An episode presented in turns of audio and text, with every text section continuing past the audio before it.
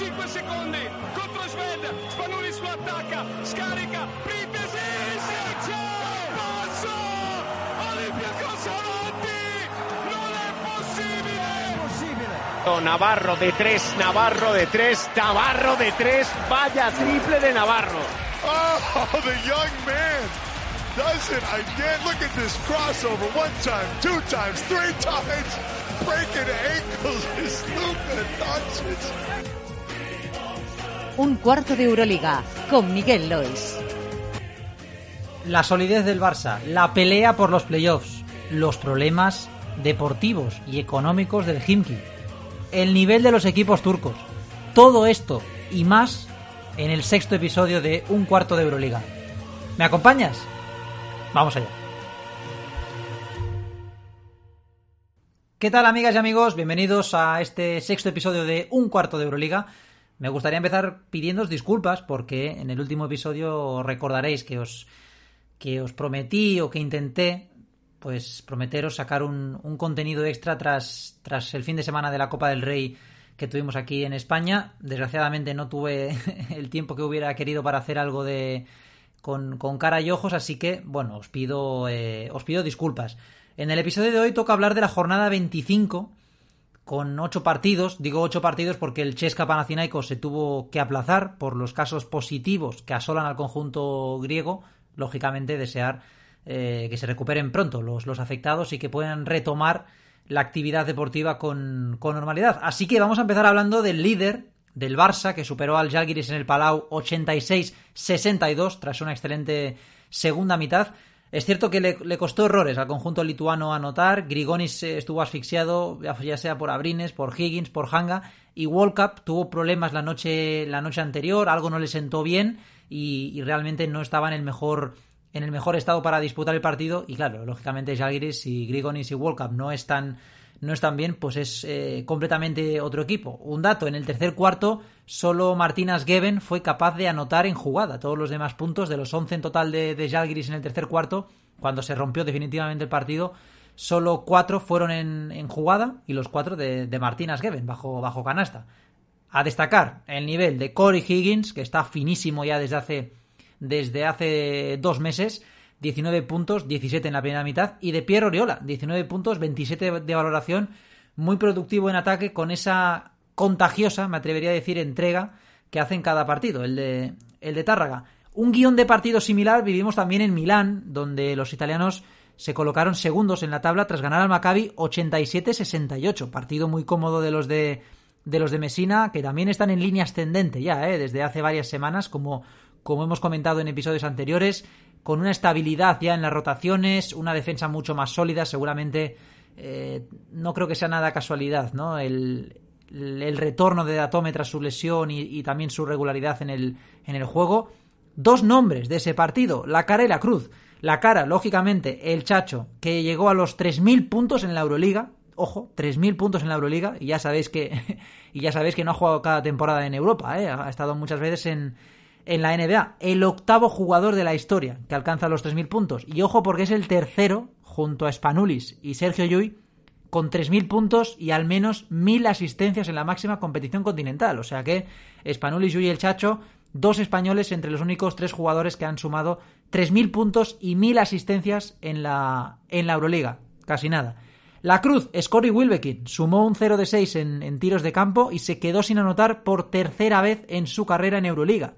Ha jugado 129 partidos y solo en 3 se ha quedado sin anotar Scotty, Scotty Wilbekin. El duelo de españoles de esta jornada lo tuvimos en, en, la Fonteta, en una reedición de los cuartos de final de la, de la reciente Copa del Rey. Se tomó la revancha de Valencia Basket, que fue un vendaval en la, en la primera mitad dejando el partido visto para sentencia. 55-35 al descanso. No estuvieron bien en defensa los de los de Pablo Lasso, que además, también hay que decirlo, no tuvieron su día en ataque. Eh, apenas un 30% en triples, poca aportación de Tompkins, de Yui o de la Provítola. Seguramente el jugador más señalado por, por los aficionados, el argentino, que no termina de dar ese, ese paso adelante que muchos le pedían, incluso exigían, ¿no? Tras el adiós de, de Campazo. Eh, JC Carroll con 20 puntos fue de, lo poco que se salvó del partido del, del Real Madrid. Eh, en clave Taronja, cinco jugadores en dobles dígitos en anotación, destacando Sam Van Rossum, 16 puntos y 8 asistencias, gran temporada la suya en, en Europa. También fue Van Rossum el que, el que permitió durante unos minutos soñar al, al conjunto de Jaume Ponsarnau, que estrenó esa, esa barbita, poco, poco habitual en él. Eh, también fue Van Rossum el belga el que soñó, el que permitió soñar a Valencia en la Copa, aunque finalmente el Real Madrid fue quien se llevó el, el duelo. Los Taronjas se colocan con 13 victorias a uno del top 8, que sin duda sigue siendo, sigue siendo su objetivo de cara a este, a este tramo final de la fase regular de la Euroliga. Hola, soy Sharas Yesikevichus. No te pierdas cada semana un cuarto de Euroliga. Bueno, continuamos aquí hablando de la jornada 25 y vamos a hacer una pequeña pausa para hablar de los equipos turcos. Está claro que poco tienen que ver sus versiones de, de noviembre, principios de diciembre con lo que estamos viendo ahora. Fenerbahce, ¿qué os voy a decir? 10 victorias consecutivas, ganaron 89 a 84 a un Alba Berlín que compitió muy bien. Eh, si no habéis visto la asistencia de, Luke Sigma a, a, Simone Fontecchio, que también hizo un muy buen mate y no ha tenido tanto, tanta repercusión, eh, miraosla. Un Alba Berlín que le jugó de tú a tú a los de Kokoskov, pero claro, eh, los turcos están a un nivel altísimo ahora mismo, ¿no? Me repito más que el ajo, ya lo sabéis, pero claro, de Colo y Jean Vesely a este nivel pues le dan, le dan un plus a un, a un Fenerbahce que hace nada. Estaba con un balance de 5 victorias y 10 derrotas y ahora está 15-10 eh, peleando y yo creo que no sería ninguna ninguna locura si les vemos entre los cuatro primeros, es decir, con factor cancha en los, en los playoffs. Nando de Colo, 26 puntos, 8 asistencias, 9 de 9 en tiros libres. Eh, claro, es que este no falla en tiro libre ni, ni aunque le paguen por ello, un, un fenómeno. Y no me olvido de Dashaun Pierre, eh, un jugador que estamos mencionando en, a lo largo de este, de este podcast, 17 puntos, un jugador que está creciendo a la par que lo está haciendo el colectivo, en mi opinión, jugador muy interesante, un perfil 3-4 más 4,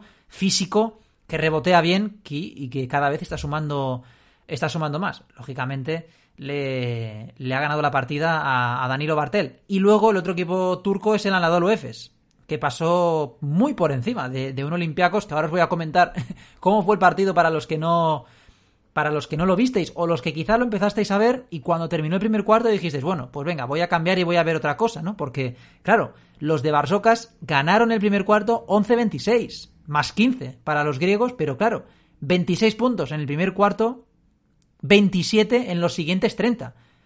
Ganó Efes 76-53, Olympiacos 26 puntos en el primer cuarto, 27 en los otros 3. Realmente una actuación eh, muy pobre del conjunto de, del conjunto heleno, difícil de analizar, porque un equipo que evidentemente que solo compite eh, en Euroliga, sorprende ver en la dinámica en la que se ha metido, diluyéndose con el paso de las semanas y, y en el otro bando, pues los de Ataman, todo lo contrario, el Arkin MVP de la semana, otra actuación, y como, como diría Guille, ya están aquí. Pues sí, los turcos ya están aquí. Seguimos con el Himki, hasta la fecha el, peor equipo de la Euroliga desde que existe el nuevo formato. Dos victorias en 24 partidos, van ya 15 derrotas seguidas desde el 17 de noviembre en San Petersburgo, que no ganan los lo, el Himki. Esta semana cayeron en casa ante un Vasconia muy superior en todas las facetas. Eh, ojo porque los de Moscú atraviesan una crisis deportiva, lógicamente, con esas, con esas cifras, y económica mayúscula. Eh. De hecho, algunas informaciones apuntan que el Himki podría desaparecer, lo que sería realmente, bueno, eh, sorprendente, ¿no? Pero bueno, eso es mucho aventurar. La realidad objetiva es que deportivamente Himki es un fracaso absoluto. Y el Vasconia hizo los deberes y sigue vivo en esa pelea por, por el top 8. Dos apuntes rápidos para acabar porque el tiempo ya se nos echa encima. El Zenit sumó una victoria agónica en Belgrado, 75-76, de esas que seguramente pueden valer un billete para, para los playoffs. Gran final de partido y magistral una vez más Kevin Pangos, ¿eh? Qué temporada. Y el Asbel encadenó su sexta victoria consecutiva y suma 11 ya, tras ganar al Bayern 87-89. Madre mía, los franceses que, por cierto, esta próxima semana, el viernes, visitan el Palau Blaugrana. Y hasta aquí, este sexto episodio de Un Cuarto de Euroliga. Espero que os haya gustado. Ya sé que hay mucha información condensada en, en, en muy poquito tiempo, pero bueno, es un poco lo que lo que demanda ahora el día a día. Ya habrá tiempo para profundizar, eh, espero, en próximos eh, episodios y, y sobre todo, por favor, difundidlo a quien le pueda gustar. A cuidarse mucho. Un abrazo. Chao, chao.